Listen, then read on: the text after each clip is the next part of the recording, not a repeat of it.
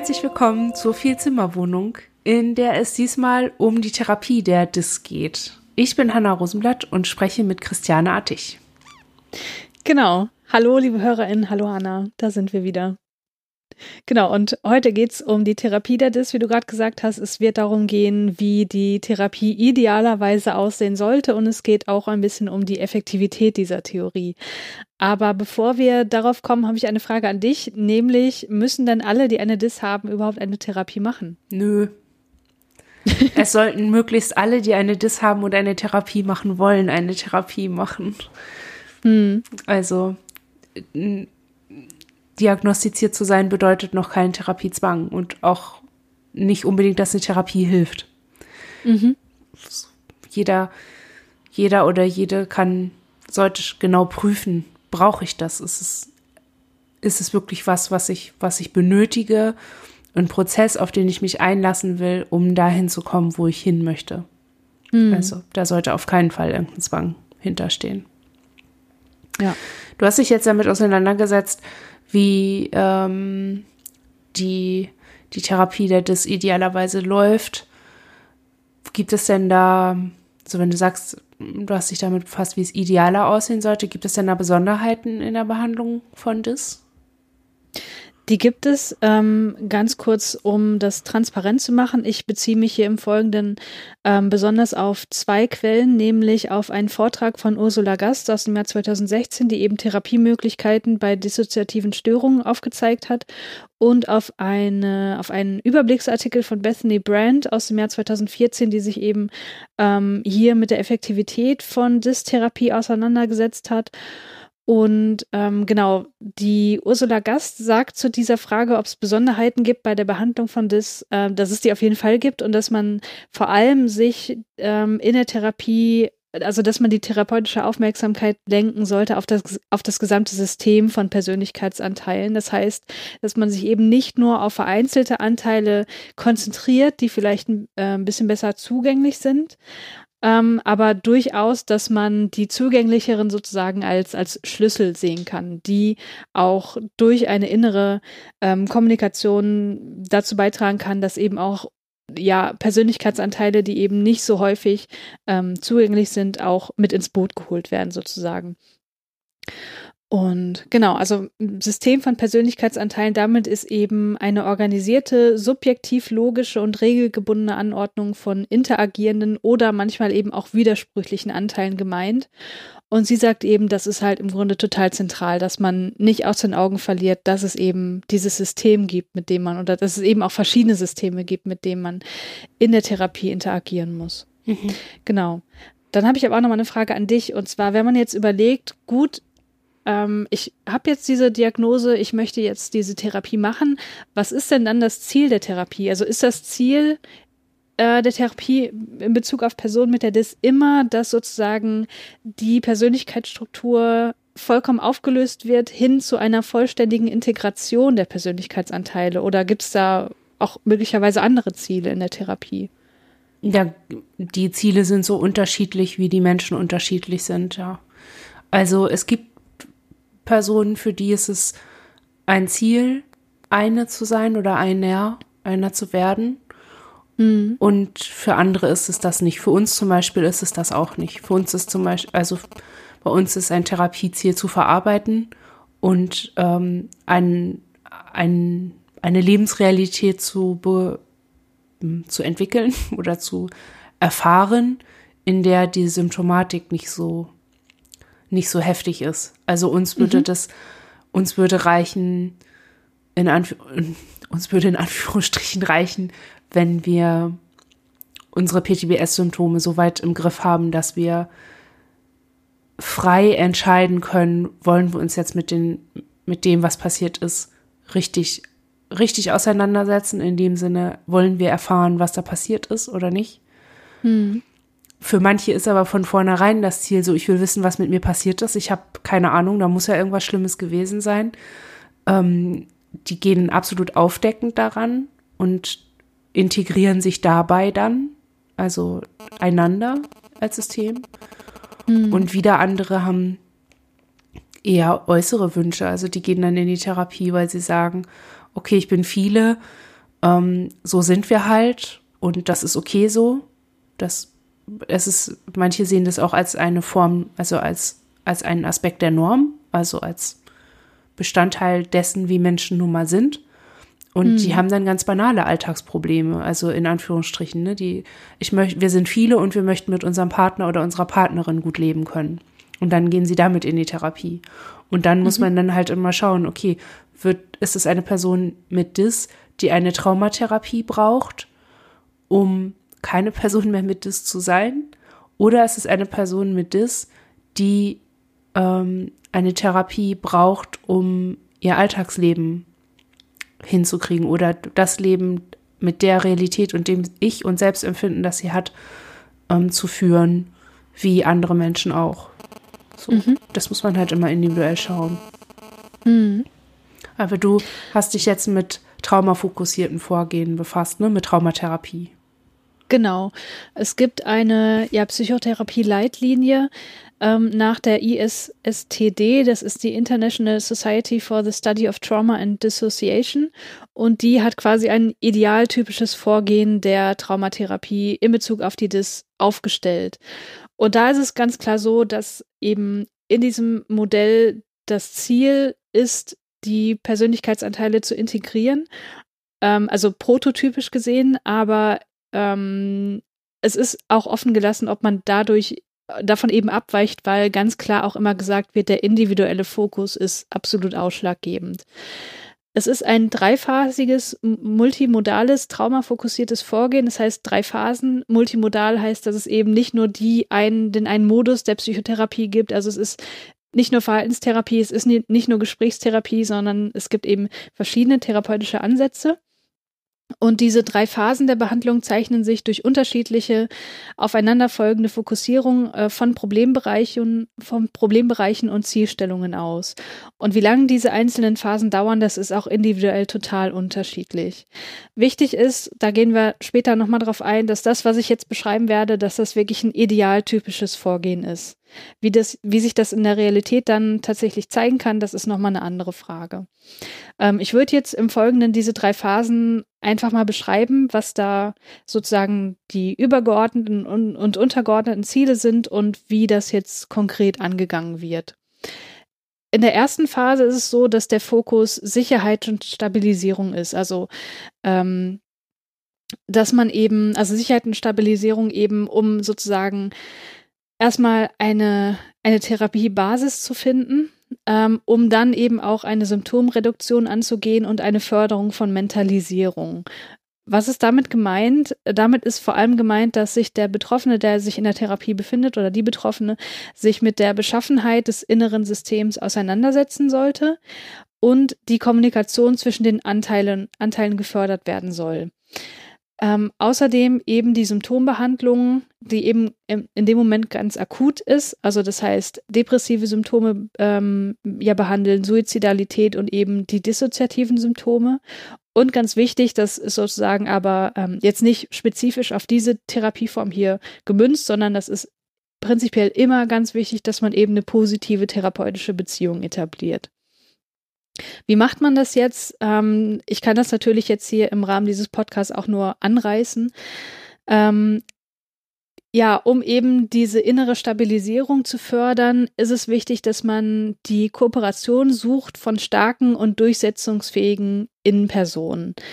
Ähm, dass man sozusagen, wie ich das am Anfang schon mal gesagt hatte, sozusagen ähm, ja nicht nur den, den vordergründigen ANP mit ins Boot holt, sondern eben auch andere ANPs, die sozusagen auch ihre einzelnen äh, Systeme sozusagen auch, ja, ich weiß ob man das sagen kann, überzeugen können, dass das jetzt eine gute Idee ist, diese Therapie zu machen und eben auch daran mitarbeiten. Außerdem ist ein weiteres Ziel, dass die Betroffenen eine äh, innere Landkarte anfertigen ähm, wo sozusagen dargestellt wird, welche ANPs gibt es, mit welchen EPs sind die ähm, verbandelt und wie sind die Beziehungen zwischen diesen verschiedenen Persönlichkeitsanteilen. Ganz praktisch gesehen sollen die Betroffenen dabei auch Tagebuch führen und dabei eben auch die verschiedenen Persönlichkeitszustände zu Wort kommen lassen. Und was auch prinzipiell immer mitschwingt, ist der Aspekt der Psychoedukation. Das bedeutet, dass die Betroffenen ähm, zum einen durch den oder die Therapeutin, ähm, aber auch durch Literatur, die sie mitbekommt nach, äh, nach Hause, sich ähm, ja bildet über das Störungsbild der DIS. Genau, das wäre sozusagen die erste Phase. Gibt es dazu Anmerkungen von dir? Ja. Ja. Ähm, und zwar äh, jetzt in diesem, in diesem konkreten Vorgehen Mhm. Ach, ich das schon höre. Anfertigung einer inneren Landkarte. Also das ist jetzt hier in der, es ist, es ist ein Beispiel, ne? Mhm. Ähm, und daran merke ich halt schon wieder, okay, Phase 1, ich mache jetzt seit, ich mache jetzt seit 16 Jahren diese Therapie. Ich habe jetzt nach 16 Jahren meine erste innere Landkarte geschafft. Mhm. Das ist, das klingt hier so wie sowas, ja, mach mal. Aber ja, das ja. müsste man eigentlich, ist das Teil jeder Phase. Das ist eigentlich was, was man irgendwie immer im Blick behalten sollte und gar nicht mal so eine kleine Aufgabe. Das ist auch mhm. nichts, von dem ich finde, dass man das die Patienten selber machen sollte, alleine machen sollte, lassen. Mhm. So. Von dem ich glaube, dass die PatientInnen das alleine machen sollten. Und auch das Führen eines Tagebuchs, speziell die Formulierung, man soll die anderen Persönlichkeitszustände zu Wort kommen lassen, ist, ist sowas, was uns total lange erschwert hat, das überhaupt hinzukriegen. Weil mhm. es heißt ja Zustand. Und der Zustand, in dem ich mich hinsetze und schreibe, ist, ein, ist einer, der absolut nicht zulassen kann, dass ein maximal zerstörtes Innen zum Beispiel schreibt. Mhm. Das, das funktioniert einfach schon gar nicht, weil ähm, mein Gehirn auf eine völlig andere Art funktioniert, wenn so ein, wenn ich, ich wir als Einsmensch in einem EP-Zustand sind. Hm. Diese, diese Zustandsveränderungen haben immer ein, ein, ein, ein, ein psychobiologisches Äquivalent und macht manche Dinge einfach absolut unmöglich. Und hm. so, so schreiben Sie mal Tagebuch und lassen Sie die anderen auch mal zu Wort kommen. Das kann eine, das kann eine Forderung oder ein Wunsch sein, der viel zu groß ist oder eine, eine Anforderung, die die erst in, die erst in Phase 2 zum Beispiel möglich ist. Wenn mhm. schon oder nach Traumabearbeitung möglich ist. Wenn bestimmte, mhm. bestimmte Aspekte schon integriert sind. Das ist so, mhm. was du da, ich würde halt bei der, in dieser ersten Phase haben wir für uns am hilfreichsten erlebt Psychoedukation. Also mhm wirklich wahrhaft Expertin zu werden über unsere eigene Erkrankung. Deshalb können wir dieses Podcast hier gerade machen. Hm. Da haben wir sehr viel Zeit ähm, und Energie reingesteckt und stecken das bis heute, ähm, damit wir uns auch von Therapeutinnen emanzipieren können. Damit wir merken, okay, diese Person hier macht gerade, sie denkt, sie macht hier mit mir dreiphasige Therapie und in Wahrheit macht sie irgendwelchen anderen Quatsch. Hm. Also hm. das ist das ist sowas, was, was wir für absolut wichtig halten in dieser ersten Phase und weniger innere Landkarte oder Tagebuch führen, wo alle dann zu Wort kommen. Es war mhm. mir irgendwie gerade wichtig, nochmal das so zu sagen. Wobei ich auch gerade ja. nicht so richtig weiß, vielleicht bin ich auch nur getriggert und deswegen ist das so ein wichtiger Punkt. Also, ihr HörerInnen könnt euch da so ein, zwei Punkte vielleicht abziehen von der, von der Dringlichkeit. Kann, das kann ich gerade noch nicht so richtig, aber also was ich gesagt habe, ist valide, aber wie ich es gesagt habe, da kann man vielleicht so ein, zwei Stufen von abziehen. Ja, also, also was ich jetzt auch noch nicht so richtig ähm, deutlich gemacht habe, diese drei Phasen, was ich in diesen Phasen beschreibe, das ist auch immer nur eine Fokussierung. Das heißt, mhm. ähm, es kann auch immer der Fokus noch anders gesetzt werden. Das heißt, Sachen aus Phase 1 können natürlich auch in Phase 2 noch bearbeitet werden und andersrum. Mhm. Ähm, das ist, glaube ich, auch das, was die Autoren meinen mit, es ist ein individuelles Vorgehen. Das heißt, es muss immer geguckt werden, was ist jetzt gerade für den individuellen Patienten, die Patientin wichtig und möglich zu bearbeiten. Mhm. Ähm, genau, das ist halt eben das Problem, wenn man was Prototypisches beschreiben möchte, was aber eigentlich hoch individuell wieder ist. Ja, ja. Genau.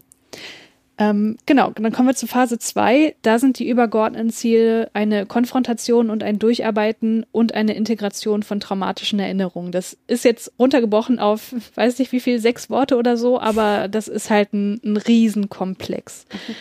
Ähm, wichtig ist, dass eben genau diese Dinge nicht schon in Phase 1 bearbeitet werden, ähm, wo ich dann später auch nochmal darauf zu sprechen komme, wenn es um die Effektivität von therapeutischen Ansätzen geht, dass eben ein Ding, was man falsch machen kann, dass man eben zu schnell versucht, diese traumatischen Erinnerungen aufzuarbeiten. Mhm. Mhm. Ähm, untergeordnete Ziele in dieser Phase sind äh, das Einüben von Techniken zur besseren Kontrolle über die traumatischen Erinnerungen, ähm, ja, was auch wieder mit diesem Herstellen von Sicherheit einhergeht. Das heißt, dass man als Patient Strategien entwickelt, die dazu führen, dass man eben sich diesen traumatischen Erinnerungen besser aussetzen kann. Also, dass man zum Beispiel, ich habe das Thema rausgesucht, weil ich das irgendwie äh, einen schönen Begriff fand, aber da kannst du vielleicht auch nochmal sagen, was man sich darunter vorstellen kann, ähm, dass man eben Strategien entwickelt zum Aufsuchen eines inneren sicheren Ortes. Hm. Das ist eine, das ist ein Begriff aus der Imaginationstherapie oder oft aus mhm. der äh, imaginativen Traumatherapie. Äh, ein anderes Schlagwort ist PIT, P-I-T-T, mhm. ähm, von äh, Luise Redemann. Also das ist, ja, man soll sich imaginieren, dass man an einem sicheren Ort ist. Und mhm. so, ne, dass man so innerlich auf so eine Imagination geht und ja, Problematisch ist halt, wenn du kein Leben gehabt hast, in dem du jemals sicher warst. Woher sollst du wissen, wann ein Ort sicher ist? Hm. Das hm. zeigt dann wieder auf, wie wichtig die Phase 1 ist. Du musst erstmal Sicherheitserfahrungen gemacht haben, um in einer Situation, in der du dich äh, mit möglicherweise überschwemmenden Gefühlen von Todesangst auseinandersetzt, ein Sicherheitsgefühl in dir reaktivieren kannst oder aktivieren mhm. kannst, das dich dann mhm. äh, stützt. Mhm. Genau, das ist nämlich ganz wichtig für die Traumaexposition, die mhm. auch noch in dieser Phase stattfinden soll. Und da sagen die Autoren ganz klar, das ist eine kontrollierte Situation und das ist vor allem eine kleinschrittige Exposition. Das kann man also nicht vergleichen mit einer ähm, Expositionstherapie, die man beispielsweise in der Behandlung von Angststörungen hat, wo man sozusagen ähm, dem, dem angstauslösenden Stimulus ja sehr intensiv und auch längerfristig ausgesetzt wird, damit der Patient eben erkennt, okay, meine Angst lässt in der Situation nach, um dadurch eben neue Verbindungen im, im Gehirn schöpfen zu können, die eben ähm, ihm signalisieren, okay, ich werde jetzt beispielsweise in dieser Situation, wenn ich hier äh, keine Ahnung, auf dem Riesenrad bin, weil ich so eine Höhen, Höhenangst habe, ich werde hier nicht sterben, sondern dass derjenige eben merkt, okay, das ist eine Situation, mit der ich umgehen kann. Das ist sozusagen die Expositionstherapie bei Angststörungen, weil mhm. ganz, ganz runtergebrochen. Und so ist es hier eben nicht. Also das ist eben viel kleinschrittiger ähm, und viel kontrollierter und viel, also begleitet ist die Expositions Expositionstherapie bei der Angststörung oder bei den Angststörungen auch. Aber hier ist der Therapeut, ähm, glaube ich, so wie ich das rausgelesen habe, einfach noch viel mehr gefordert, indem eben diese Sicherheit ähm, ja äh, kontrolliert wird und, und äh, überwacht wird. Ja. ja vor allem, weil er als Sicherheitsperson oder als ähm, also auch der Therapeut oder die Therapeutin ist in einer gewissen Art ein sicherer Ort, nur außen. Mhm. Das ist so, das ist eine Rolle, die jemand, äh, der so eine Expositionstherapie wie bei Ängsten, das ist ja auch Konfrontationstherapie eigentlich, ne? Mhm, ähm, das ist, äh, das ist, glaube ich, synonym. Also ich glaube, in der Fachsprache ist es Expositionstherapie. Es wird aber oft als Konfrontationstherapie bezeichnet, so okay. im, im Alltagsgebrauch. Ja. Die, genau.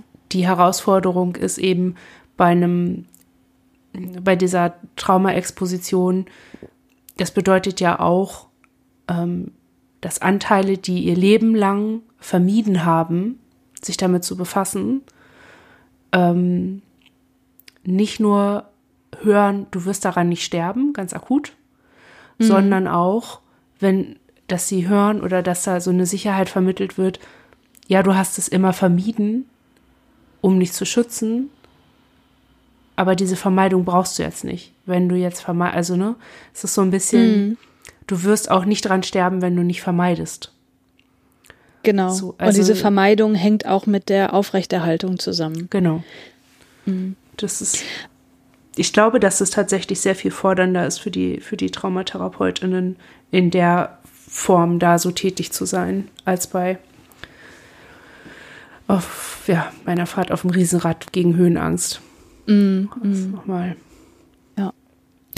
Ähm, was das konkrete Vorgehen angeht, in dieser Phase habe ich echt wenig Informationen finden können. Es wurde dann immer gesagt, ja gut, dabei werden dann eben traumabezogene Gedanken, Emotionen und Impulse bearbeitet. Aber was das jetzt genau heißt, äh, konnte ich nicht herausfinden. Ich, eine interessante Zusammenfassung, das mhm. sogenannte Bask-Modell.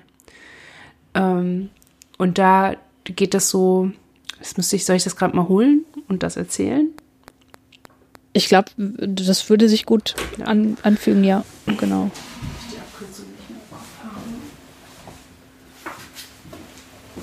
dass ich dieses Regal hier habe. Also ich komme da immer nur drauf, weil ich das direkt vor der Nase habe. Nicht, weil ich das alles so toll im Kopf habe. Aber dieses Basque-Modell, das fragt halt ganz, ähm, ganz strukturiert ab, was hast du gehört, was hast du gesehen, woran hast du gedacht. Und, diese, und das vierte fällt mir halt nicht mehr ein. Wie wird das? B-A-S-K mhm. oder wie? Ja. Ich suche da mal ganz kurz nach. Vielleicht finde ich das auf Anhieb. Ah ja, Behavior, Effect, Sensation und Knowledge. Ja. Nach seiner Ansicht erleben Menschen Ereignisse, wenn sie sich nicht in dissoziativen Zuständen befinden, fast gleichzeitig in vier Dimensionen. Okay, und diese vier Dimensionen sollen quasi beschrieben werden, um das, den, den, genau. die traumatische Situation hervorzurufen oder zu erinnern. Genau. Hm. Und manche wandeln sich das so ab, dass sie halt diese, ähm, dass sie die Traumaexposition so machen, dass sie das Ereignis in so äh, Zeitabschnitte einteilen. Also was war vorher, was war währenddessen und was war danach. Und wenn es ein langes Ereignis ist, dass man irgendwie das, ähm, das erste Mal und das letzte Mal oder das schlimmste Mal und das weniger schlimmste Mal nimmt. Also, ne, man, je nachdem, geht man halt, also was sich anbietet, ne, und was die Person auch kann, dann geht man so vor und ähm, dann klappert man halt eben dieses Behavior, Affekt, äh, was war S? Sensation. Sensation und Knowledge ab. Und über das, was der Patient oder die Patientin in der Situation sagen kann, entspinnt sich ein Gespräch und darüber passiert häufig dann Verarbeitung. Mhm. Okay. Und das ist damit also so oder so ähnlich habe ich das zumindest auch nur kennengelernt. Ich habe jetzt noch niemanden, noch nie irgendwie mit jemandem gearbeitet, der das anders, der oder die das anders gemacht hat. Mhm. Ich glaube, was wichtig ist für die HörerInnen, dass es eben ein systematisches Vorgehen ist. Ja, ja. Also, dass man eben systematisch diese vier Ebenen abfragt, um eben zu diesen traumabezogenen Gedanken, Emotionen und Impulsen vorzudringen. Ja, ja. Genau. Okay. Es ist ja auch ein Vorurteil, ne, dass die immer denken, ja, du setzt dich halt hin und sagst, was passiert ist. Aber ja, ja. wenn du immer damit überschwemmt wirst, sobald du nur dran denkst, ist daran überhaupt nicht zu denken, wenn du das kontrolliert und vernünftig machen möchtest. Dann muss mhm. das, dann ist es zwingend, systematisch davor zu gehen. Mhm. Auf in okay. Phase 3. In Phase 3, und wie gesagt, das hier ist jetzt prototypisch, in Phase 3 ist das Ziel die Integration der Identität und die Rehabilitation. Untergeordnete Ziele, die sich der Phase zuordnen lassen, sind eine Annäherung der Persönlichkeitsanteile, eine Herstellung eines kohärenten Selbstempfindens, außerdem Trauerarbeit bezüglich der zerstörten Kindheit und der erlebten Verletzungen und die Gewöhnung an ein verändertes Selbst- und Lebensgefühl ja, wie man da konkret vorgeht, ähm, da tut sich quasi nochmal eine ganz neue Schublade an Therapieverfahren auf, die dann eben zum einen mit der Traumaverarbeitung zu tun haben und der Trauerarbeit, aber eben auch um die PatientInnen an das neue Selbst- und Lebensgefühl zu gewöhnen. Dazu gehören zum einen die Förderung der intensiven gemeinsamen Erfahrung der Persönlichkeitsanteile, sodass diese als zusammenhängend erfahren werden, was dann eben in eine Integration in einer Integration münden kann. Außerdem der Aufbau neuer Bewältigungsstrategien, die Bearbeitung verbleibender Probleme einzelner Anteile, also zum Beispiel Schlafstörungen oder Depressionen, als einfache Beispiele rausgenommen. Das kann, das können alle möglichen Probleme oder Störungen sein, die eben einzelne Anteile vorher betroffen haben und außerdem die Festigung positiver sozialer Beziehungen und Förderung gewinnbringender Aktivitäten. Mhm. Genau. Ja, wir haben jetzt schon mehrmals angesprochen, dass das sozusagen das prototypische theoretische Vorgehen ist, ähm, wie man das machen sollte, also so wie die Leitlinien das vorgeben. Aber in der Realität kann das durchaus dann wieder ganz anders aussehen, selbst wenn dieser Ansatz verfolgt wird, nicht wahr? Mhm. Ja. Da man in Deutschland in der Krankenkassenversorgung ist und diese Krankenkassenversorgung in der Regel nicht bedarfsgerecht passiert, ist es so, dass es kaum möglich ist, diese drei Phasen in einer Therapie zu machen. Mhm. Und im stationären Kontext würde ich mich sogar so weit rauslehnen zu sagen, es ist absolut unmöglich. Bei einer Behandlungsdauer von sechs Wochen kannst du keine, kannst du nicht die drei Phasen dieser Traumatherapie durcharbeiten bei jemandem mit einer Dis. Mhm. Das ist absolut utopisch. Ähm, aber das ist das, was in der Regel ähm, da passiert. Man hat eine sehr kurze Aufenthaltsdauer und auch die ambulante Psychotherapie ähm, wird in der Regel gar nicht in dem Umfang finanziert, dass das möglich ist, hm. diese drei Phasen tatsächlich im Rahmen einer Langzeitpsychotherapie ähm, zu machen. Es funktioniert in Teilen. Also, ne, sagen wir, man hat irgendwie, ich weiß gar nicht, 120 Stunden bei einer Langzeittherapie. Ähm, kann man sich kleine Stückchen vielleicht nehmen. Das funktioniert dann oder so eine Alltagsfähigkeit herzustellen. Aber ähm, dieses Ideal ist mit den Gegebenheiten nicht, nicht, um, nicht so umzusetzen. Mhm. Man muss sich immer auf den Konsens einigen und auf den, auf den Kompromiss einigen, der, der geht. Mhm. Okay. Dann wollen wir jetzt noch die Frage behandeln, wie effektiv ist denn jetzt eigentlich dieser Ansatz? Hm. Dazu beziehe ich mich auf einen äh, Überblicksartikel von Bethany Brand. Also ganz kurz, äh, Bethany Brand ist ein Name, über den stolpert man unweigerlich, wenn man sich mit DIS beschäftigt im amerikanischen Raum. Also die hat da schon unglaublich viel zu gemacht. Und in diesem Artikel hat sie eben zusammengetragen, ja, wie effektiv ist denn jetzt genau dieser Ansatz in Bezug auf die Symptomverbesserung im Rahmen der DIS. Und was sie am Anfang erstmal ähm, im Theorieteil zusammenträgt, ist, dass eben in der Forschung eine vermeintliche Uneinigkeit besteht bezüglich der Effektivität der psychotherapeutischen Behandlung von DIS im Allgemeinen. Sie schreibt, dass eben Befunde zur gestützten Effektivität solchen gegenüberstehen, die anscheinend zeigen, dass eine Therapie schädigend ist und die Persönlichkeitsstruktur eher festigt, anstatt auflöst zu einer kohärenten Persönlichkeit und die Symptome, die dissoziativen Symptome verschlimmert. Okay, warte mal, ist das ein therapeutischer Grabenkrieg? Also so, nee. das ist so vermeintliche Uneinigkeit, so die einen sagen das, die anderen sagen das und die einen haben Beweise und die anderen nicht?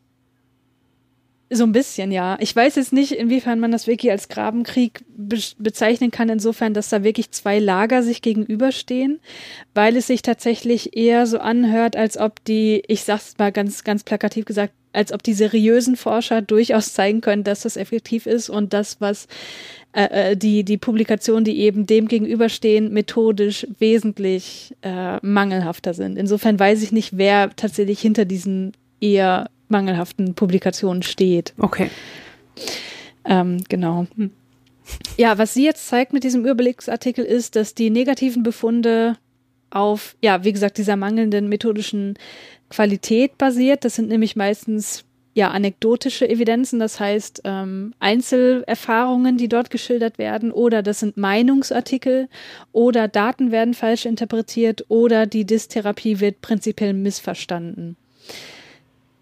Was jetzt die Artikel angeht, die eine Effektivität zeigen können, da bezieht sie sich auf eine Meta-Analyse von 2009, aber eben auch auf Artikel, die danach noch publiziert wurden. In dieser Meta-Analyse, also Meta-Analyse ganz kurz, das bedeutet, dass eben verschiedene empirische Studien zu einem Thema zusammengefasst werden und dann geguckt wird, über die verschiedenen Studien hinweg gibt es einen Effekt hier bezüglich der Therapieeffektivität. Und in diese Meta-Analyse sind sechs Studien eingeflossen mit Stichprobengrößen zwischen 21 und 135. Das waren dann eben diagnostizierte DIS-PatientInnen oder PatientInnen anderer Traumafolgestörungen. Und da war das so, dass in allen diesen Studien eine Verbesserung der Symptomatik gezeigt werden konnte. Wo jetzt die Kritiker sagen, na ja, das sind aber alles korrelative Studien, das sind also keine randomisierten, kontrollierten Studien. Was ist das? Was ist eine randomisierte, kontrollierte Studie, auch RCT genannt? Das ist sozusagen der Goldstandard in der Untersuchung der Effektivität von Therapieverfahren oder Medikamenten. Randomisiert heißt, dass ähm, PatientInnen zufällig einer Therapie Therapieform zugewiesen werden. Das heißt, man hat immer einen Vergleich verschiedener Verfahren, mindestens gegenüber einem Placebo-Verfahren.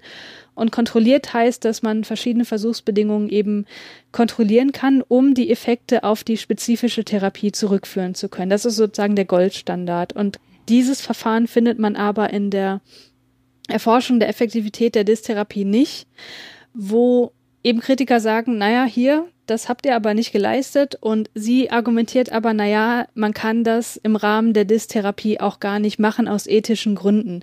Also das sind eben oftmals PatientInnen, denen es so schlecht geht, dass man da sozusagen nicht sagen kann, okay, die stecken wir jetzt mal in eine Placebo-Gruppe, die mhm. bekommt hier nicht so ein gutes Therapieverfahren mhm. und dann gucken wir mal, mhm. was da rauskommt. Deswegen sind das hier eben also sozusagen Studien, die einen geringeren Evidenzgrad haben, was aber eben an den ethischen Gegebenheiten liegt. Mhm. So, also man hat hier eben Beobachtungsstudien, die einen Prä-Post-Vergleich haben. Das heißt, man guckt, wie geht's denen vor der Therapie und wie geht's denen nach der Therapie.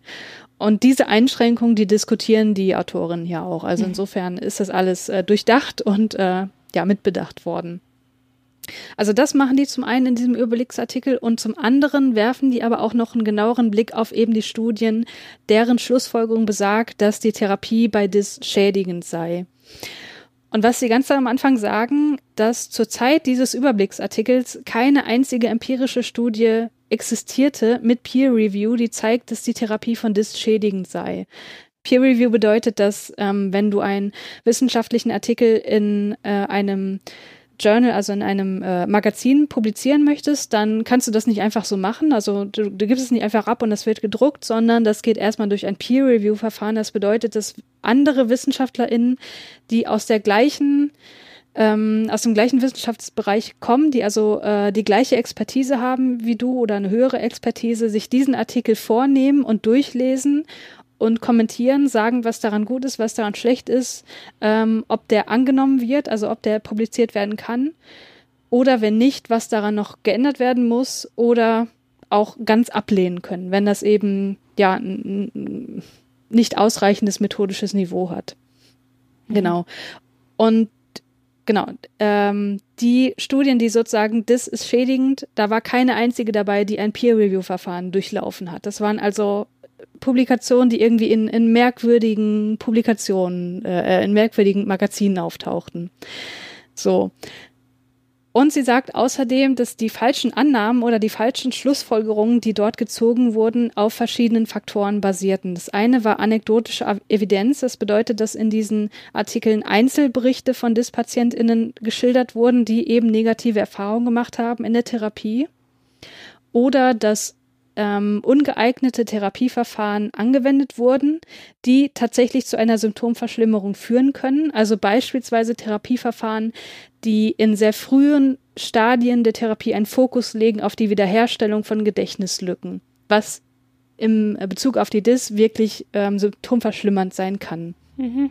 Außerdem ist es so, dass der Therapiefortschritt in diesen Studien oftmals falsch interpretiert wurde. Das fand ich besonders interessant, weil ähm, es kann ja sein, dass in der Therapie, die ja, wie du gerade auch gesagt hast, sehr langwierig sein kann, ähm, die Patientin sich über neue Persönlichkeitsanteile bewusst wird und dann sozusagen es so scheint, als würden neue dazukommen, als würden neue entstehen.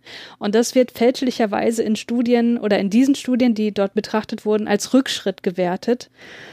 Was aber eigentlich überhaupt nicht der Fall ist, weil das ist ja ein Fortschritt, wenn man sich über weitere Anteile bewusst wird. Und ähm, wenn man jetzt nur quasi auf die Zahl guckt, okay, mit fortlaufendem Therapie, ähm, ähm, mit fortlaufender Therapie haben wir plötzlich mehr Persönlichkeitsanteile, dann ist das keine Evidenz dafür, dass die Therapie schädlich ist, sondern es ist eigentlich auch ein Fortschritt.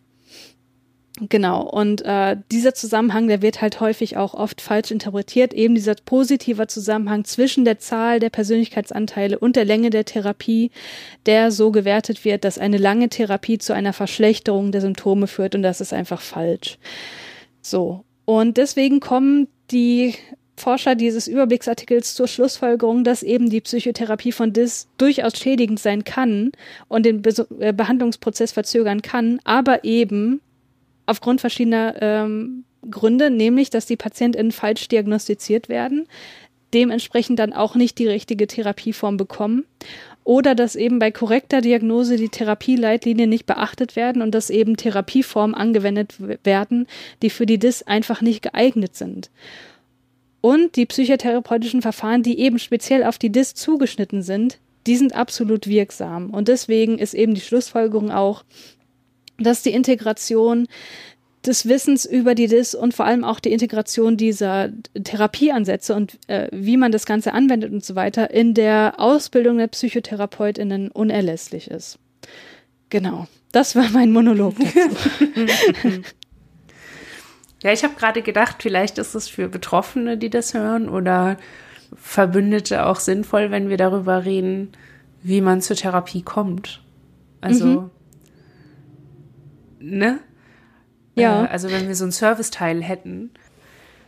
Also wir können das vielleicht auch nochmal in einer extra Folge machen, oder? Weil ich finde, ja, genau. diese Folge ist ja, ja jetzt sehr theoretisch so und, und wie das praktisch aussieht, ja. um auch Tipps geben, würde ich einfach in einer anderen Folge dann nochmal behandeln. Ja, es gibt auch noch so emotionale Fallstricke, wie ähm, die die Therapie der DIS zum Beispiel erschweren oder besonders machen oder hm. so. Das mhm. heißt, ähm,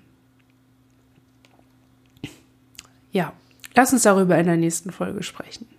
Okay. Das auch genau so drin lassen, wie wir das jetzt gesagt haben. Damit wir nicht mhm. nur wirken wie Leute, die sich ganz elaboriert ausdrücken können und ganz schlaue Dinge sagen können. Wir müssen auch ein bisschen Authentizität wahren hier. Ja, auf jeden Fall. Nee, da bin ich ja auch total dafür. Ja. Weil das hier im Grunde, was ich jetzt gesagt habe, das, das kannst du dir halt anlesen, wenn du den ja. Artikel liest oder die Artikel, die ich, ja. die wir ja auch sicherlich in den Shownotes verlinken. Aber so Dinge wie, wie komme ich zur Therapie? Wie, wie komme ich eigentlich zu einer Diagnose? Wie lange dauert das alles? Wie lange dauert eine Therapie? Wie, ja, wie ist es praktisch? Wie fühlt sich das an, Therapie ja. zu machen? Worauf muss ich mich da einlassen? Das sind ja Sachen, die kannst du durch wissenschaftliche Artikel nicht erlangen. Und.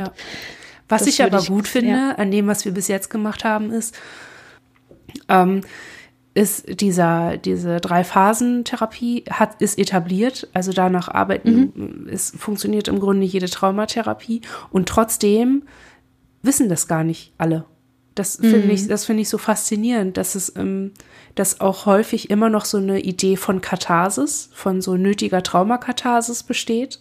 Mhm. Also diese, das würde ich eben auch gerne dazu sagen, diese falschen Annahmen über die Wirksamkeit dieser, dieser Therapie, die kommen ja nicht von irgendwo. Das ist ja, ja, nicht, das sind ja nicht nur Leute, die sagen wollen, äh, nee, das funktioniert aber gar nicht, sondern das sind häufig auch Leute, die einfach mit Verfahren arbeiten, die vor 20, 30 und noch mehr Jahren einfach State of the Art waren und mhm. mit denen man einfach gearbeitet hat. Ne? So diese, wo man die Fantasie hatte, wenn sich jemand ähm, mit einem traumatischen Ereignis, kon Ereignis konfrontiert, mit seinen Erinnerungen konfrontiert, dann muss das alles nochmal durchlebt werden. Dass das mhm. Flashbacks sind, die da nochmal durchlebt werden und neurologisch absolut keinen Effekt haben, außer das, was das Trauma vorher schon an Effekt hatte, das wusste man damals gar nicht. Mhm. Und ich, ich halte das für wichtig, dass, ähm, wenn man über die Therapie der DIS spricht, das im Hinterkopf zu behalten, dass ähm, das Wissen über die Effektivität häufig gar nicht in der Praxis ankommt. Zumindest nicht ja, so schnell, wie ja. man sich das häufig wünscht. Und dann aber ne, die Erfahrungen eben doch wieder in der Theorie ankommen. Eben in Form solcher, ähm, ähm, solcher Texte, in denen dann steht, das funktioniert aber alles gar nicht. Das mm, ist mhm, schon. Mm. Ähm, schon relevant und auch eben das, womit Leute, wenn sie sich auseinandersetzen, mache ich die Therapie oder nicht, ähm, insofern auseinandersetzen müssen und auch darauf reflektieren müssen. Ne? Was habe ich für eine Vorstellung von Therapie? Das fließt mhm. ja alles in das rein, worauf man sich da einlässt. Genau. Dann lassen wir uns mal darauf ein, dass Folge der zweite Teil zur Therapie der Dis ist. Genau. Dann habt's schön und gut. Bis zum nächsten Mal. Genau, bis dann.